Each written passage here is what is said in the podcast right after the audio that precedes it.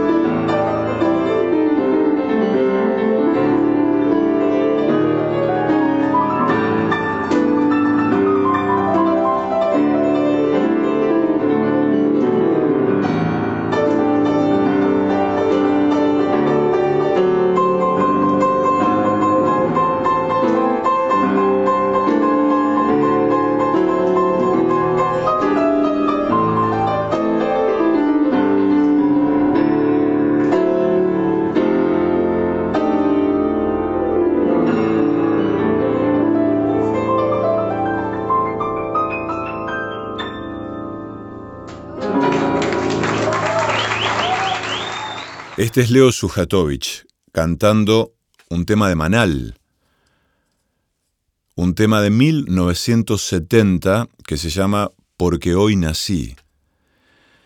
Eh, recordamos, ¿no? La voz grave de Javier Martínez cuando dice hoy. Bueno, em, les voy a contar algo que me pasó hace algunos días y que todavía estoy paladeando. Una generosísima invitación cuyos efectos todavía estoy saboreando de manera mm, muy gozosa, digamos. Em, hace varios años le hice una entrevista a Leo Sujatovich. La verdad no recuerdo por qué y tampoco tengo ganas de investigar la causa de la entrevista. Si me, si me tomara unos, unos, minutos podría eh, hacer esa averiguación, pero no es lo que, no es lo que me interesa ahora. Eh, lo cierto es que recuerdo que mm, en ese momento eh, entramos en contacto con Leo Sujatovich y él me sorprende enviándome una carpeta de mm, con tres temas, tres audios en formato WAV, o sea, en formato con muy buena calidad de audio, de tres temas del disco Bajo Belgrano en versión de piano solo. Los temas son Vida Siempre, Ping Pong y Maribel se durmió. Bajo Belgrano es un disco de Spinetta Jade del año 1983 en el que tocó Leo Sujatovich. Muchos años después, y de esto hace aproximadamente un mes, veo que en redes sociales Leo anuncia un espectáculo que presentó en un sitio de Buenos Aires que se llama El Picadero, y en un momento él en un video dice, mándenme sus relatos a este mail. Y mm, lo que se me ocurrió es grabar yo un par de textos míos y mandarle los relatos pero en formato de audio. Y eso hice. Le mandé esos relatos por mail en audio y me olvidé absolutamente de lo que este, de lo que a, las semanas me olvidé. Dos semanas después recibo un mensaje por WhatsApp de Leo Sujatovich. En realidad lo que hizo fue llamarme por teléfono. Como mm, no, em, no conocí el número y el número em, es de Buenos Aires naturalmente, pensé que era algún banco o alguna empresa de telefonía que intentaba venderme algo. De todas maneras devolví el llamado y me atiende Leo Sujatovich. Yo en el mail le había dado mi teléfono por si acaso y mm, me invita a leer a, a ese espectáculo. Me fui a Buenos Aires esa noche el espectáculo se suspendió por lluvia porque mm, era en la terraza del picadero y finalmente se concretó la invitación para mm, hace algunas noches atrás en un sitio que se llama Pista Urbana, que está en San Telmo, em, y allí fui, lleno de emoción, de incredulidad, porque Leo me contó en un intercambio previo que mm, eh, iba a estar Lito Vitale y que él iba a leer, o sea, Leo iba a leer un relato de Lito Vitale. Allí descubrí que la dinámica del, espectáculo consistía en que él leía los relatos que la gente le enviaba, pero en mi caso me invitó generosamente a leer a mí un poema que ya he leído acá y quizá después lea. Em, lo cierto es que esa noche estuvo plagada de emociones porque em, la dueña del sitio, cuyo nombre no recuerdo, sí recuerdo que es uruguaya, una mujer de unos cincuenta y pico de años, encantadora, toma el micrófono y abre esa jornada nocturna con una bienvenida muy, muy emocionante y leyendo un poema de Olga Orozco. Em, y un poema que hablaba de algún modo de estar vivo, de estar vivos, y mm, Por eso Leo arrancó eh, el show cantando ese tema de, de Manal, ¿no?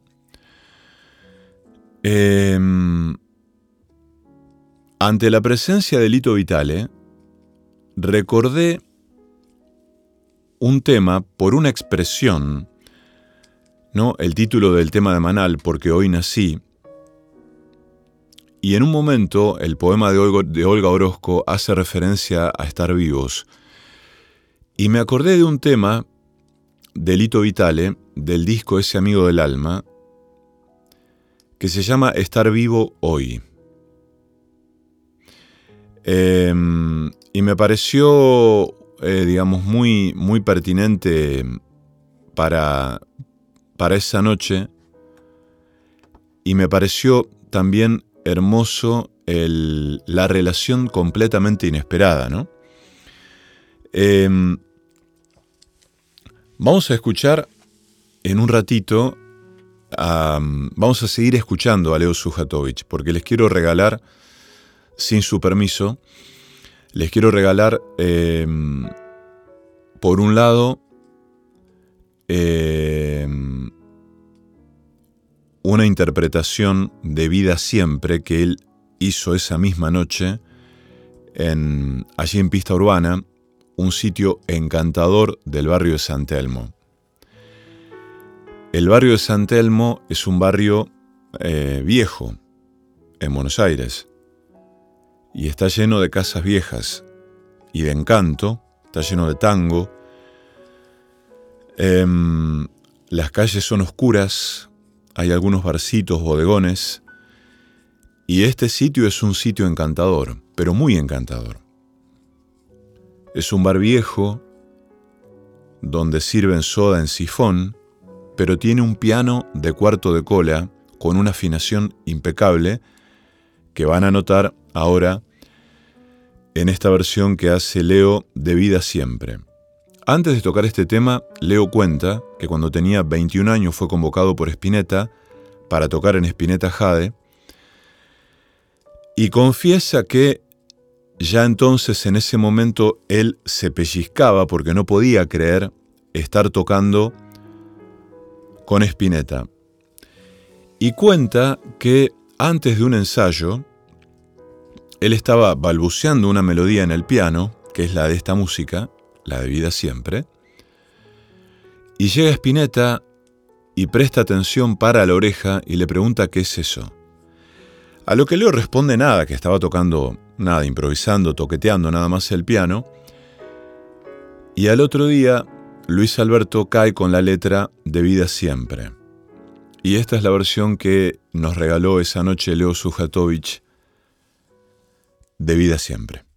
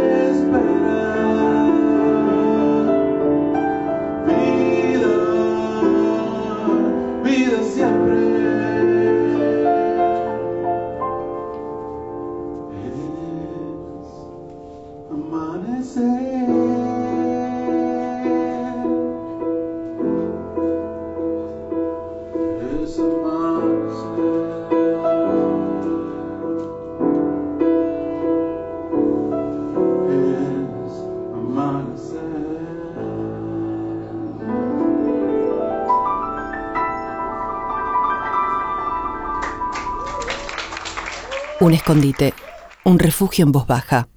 El perseguidor.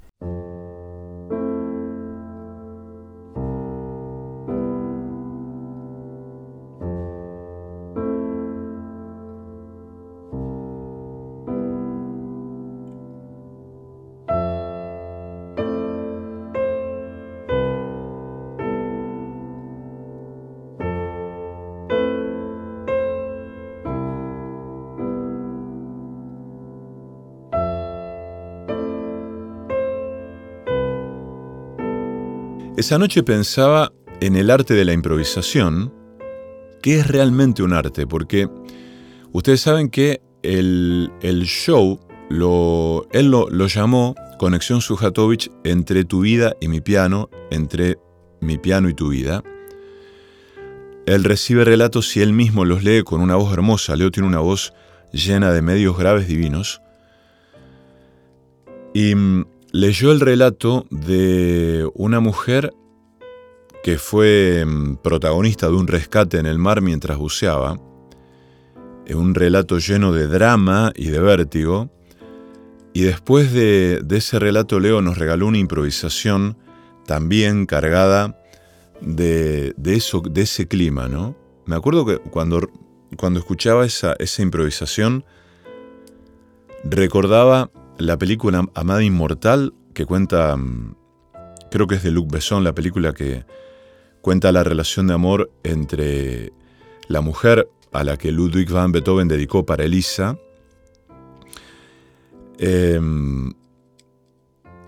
y las, golpizas del padre de Beethoven, y, y en un momento, una noche, él logra escaparse de la casa de una de las golpizas de, del padre, y va corriendo por un bosque escapándose del padre y, y una, una, de las sinfonías de las composiciones de Beethoven que describe justamente eh, toda esa corrida y el escape. Bueno, Sujatovich hizo lo mismo en este caso con, una improvisación impresionante, eh, después de haber leído el relato que le envió una mujer cuyo nombre es Cecilia.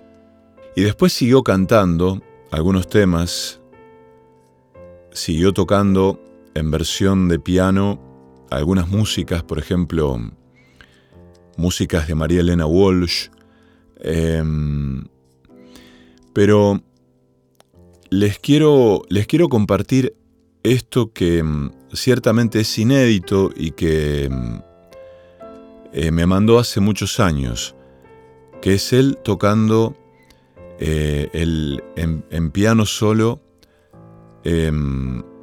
músicas del disco Bajo Belgrano de Spinetta. en este caso, tengo ganas de que escuchemos esta versión bellísima de Maribel se durmió.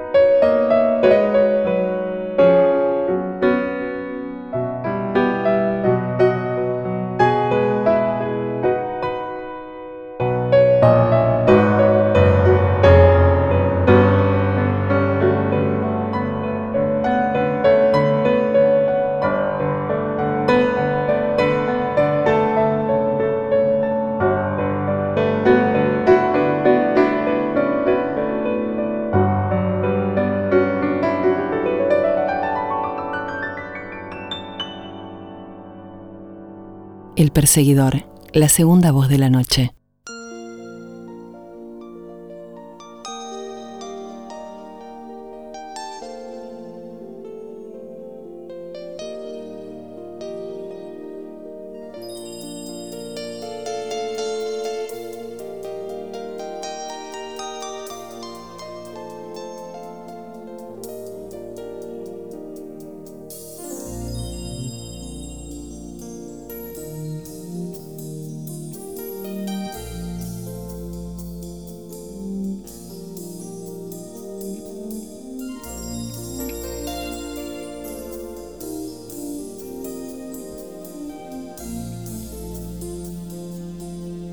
La presencia inesperada, magnánima de Lito Vitale, digo magnánima porque Lito Vitale es, es,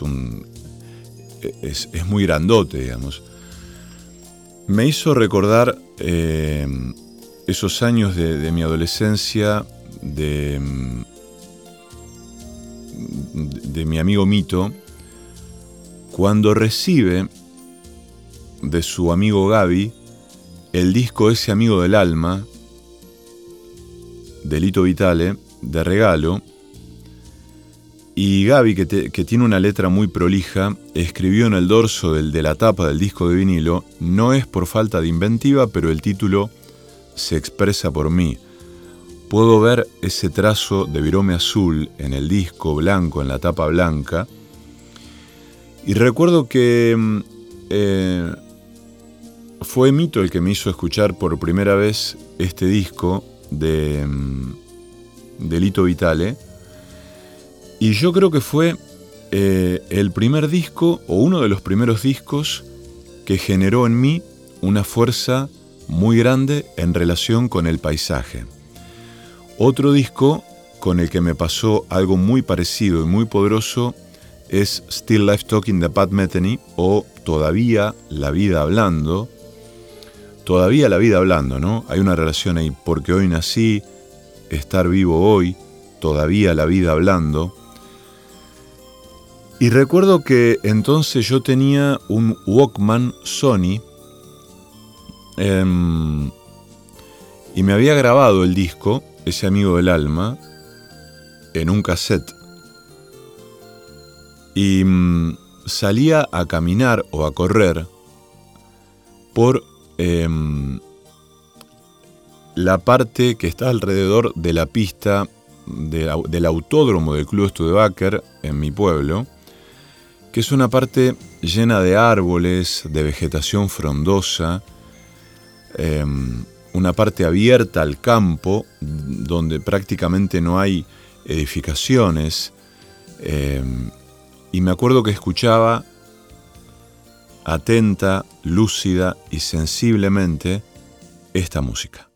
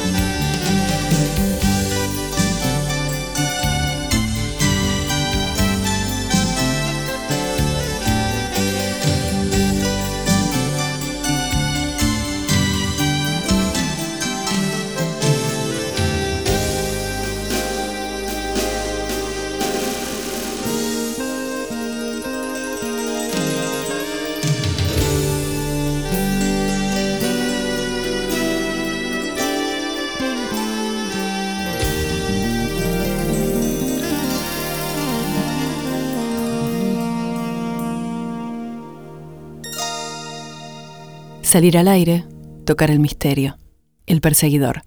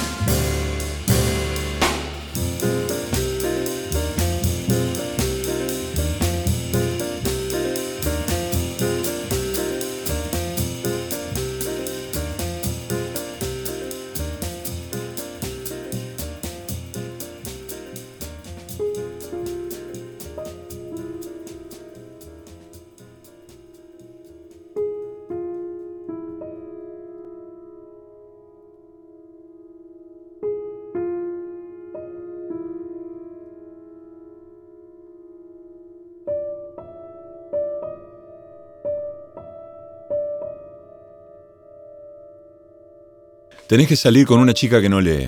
Encontrarla en medio de la mugre de un bar del medio oeste. Encontrarla en medio del humo, del olor a sudor de borracho o de las luces multicolores de una discoteca de lujo. Donde la encuentres, descubríla sonriendo y asegúrate de que la sonrisa permanezca incluso cuando su interlocutor le haya quitado la vista.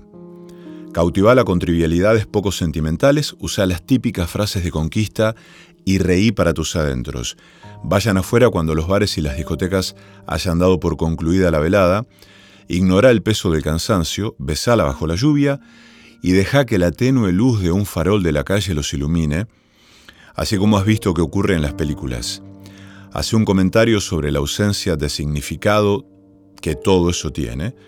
Llévatela a tu departamento y curtí con ella, echala después de coger. Deja que la especie de contrato que sin darte cuenta has celebrado con ella se convierta poco a poco, incómodamente, en una relación. Descubrí intereses y gustos comunes como el sushi o el reggaetón y construí un muro impenetrable alrededor de ellos. Hacé del espacio común un espacio sagrado y regresá a él cada vez que el aire se torne pesado o las veladas parezcan demasiado largas. Hablale de cosas sin importancia y pensá poco. Deja que pasen los meses sin que te des cuenta, proponele que se mude a vivir con vos y déjala que haga la decoración. Peleale por cosas insignificantes como la maldita cortina del baño tiene que estar cerrada para que no se llene de ese maldito moho. Deja que pase un año sin que te des cuenta. Comenzá a darte cuenta. Razona que probablemente deberían casarse porque, de lo contrario, habrías perdido mucho tiempo de tu vida. Invitar a cenar a un restaurante que esté fuera de tus posibilidades, en el piso 45 de un edificio, y asegúrate de que tenga una vista hermosa de la ciudad. Tímidamente pedile al mozo que le traiga la copa de champán con el modesto anillo adentro, apenas se dé cuenta proponele matrimonio con todo el entusiasmo y la sinceridad de los que puedas hacer acopio. No te preocupes si sentís que tu corazón está a punto de atravesarte el pecho y si no sentís nada, tampoco le des mucha importancia. Si hay aplausos, deja que terminen. Si llora, sonreí como si nunca hubieras estado tan feliz y si no lo hace, igual sonreí. Deja que pasen los años sin que te des cuenta. Construí una carrera en vez de conseguir un trabajo, comprá una casa y tené dos hermosos hijos. Trata de criarlos bien, equivocate a menudo, cae en una aburrida indiferencia y luego en una tristeza de la misma naturaleza. Sufrí la típica crisis de los 50, envejecé, sorprendete por tu falta de logros. En ocasiones sentite satisfecho pero vacío y etéreo la mayor parte del tiempo. Durante las caminatas tenés la sensación de que nunca vas a regresar, o de que el viento puede llevarte consigo, Contrae una enfermedad terminal, morite, pero solo después de haberte dado cuenta de que la chica, que no lee jamás, hizo vibrar tu corazón con una pasión que tuviera significado, que nadie va a contar la historia de sus vidas y que ella también morirá arrepentida porque nada provino nunca de su capacidad de amar. Hace todas estas cosas, carajo, porque no hay nada peor que una chica que lee. Hacelo porque una vida en el purgatorio es mejor que una en el infierno. Hacelo porque una chica que lee posee un vocabulario capaz de describir el descontento de una vida insatisfecha. Un vocabulario que analiza la belleza innata del mundo y la convierte en una alcanzable necesidad, en vez de algo maravilloso pero extraño para vos. Una chica que lee hace alarde de un vocabulario que pueda identificar lo espacioso y desalmado de la retórica de quien no puede amarla, y la falta de articulación causada por la desesperación del que la ama demasiado. Un vocabulario, puta madre, que hace que mi sofisticada vida vacía sea una estupidez. Hacelo porque la chica que lee entiende de sintaxis. La literatura le ha enseñado que los momentos de ternura llegan en intervalos esporádicos pero predecibles, y que la vida no es plana. Sabe y exige como corresponde que el flujo de la vida venga con una corriente de decepción. Una chica que ha leído sobre las reglas de la sintaxis conoce las pausas irregulares, la vacilación en la respiración, que acompañan a la mentira. Sabe cuál es la diferencia entre un episodio de rabia aislado y los hábitos a los que se aferra alguien cuyo cinismo amargado continuará sin razón y sin propósito después de que ella haya hecho las valijas y haya dicho un inseguro adiós. Tiene claro que en su vida no seré más que unos puntos suspensivos y no una etapa. Y por eso sigue su camino, porque la sintaxis le permite reconocer el ritmo y la cadencia de una vida bien vivida. Salí con una chica que no lee porque la que lee sabe de la importancia de la trama y puede rastrear los límites del prólogo y los agudos picos del clímax, los siente en la piel. Será paciente en caso de que haya pausas o intermedios e intentará acelerar el desenlace. Pero sobre todo, la chica que lee conoce el inevitable significado de un final y se siente cómoda en ellos, pues se ha despedido ya de miles de héroes con apenas una pizca de tristeza. Charles Wonke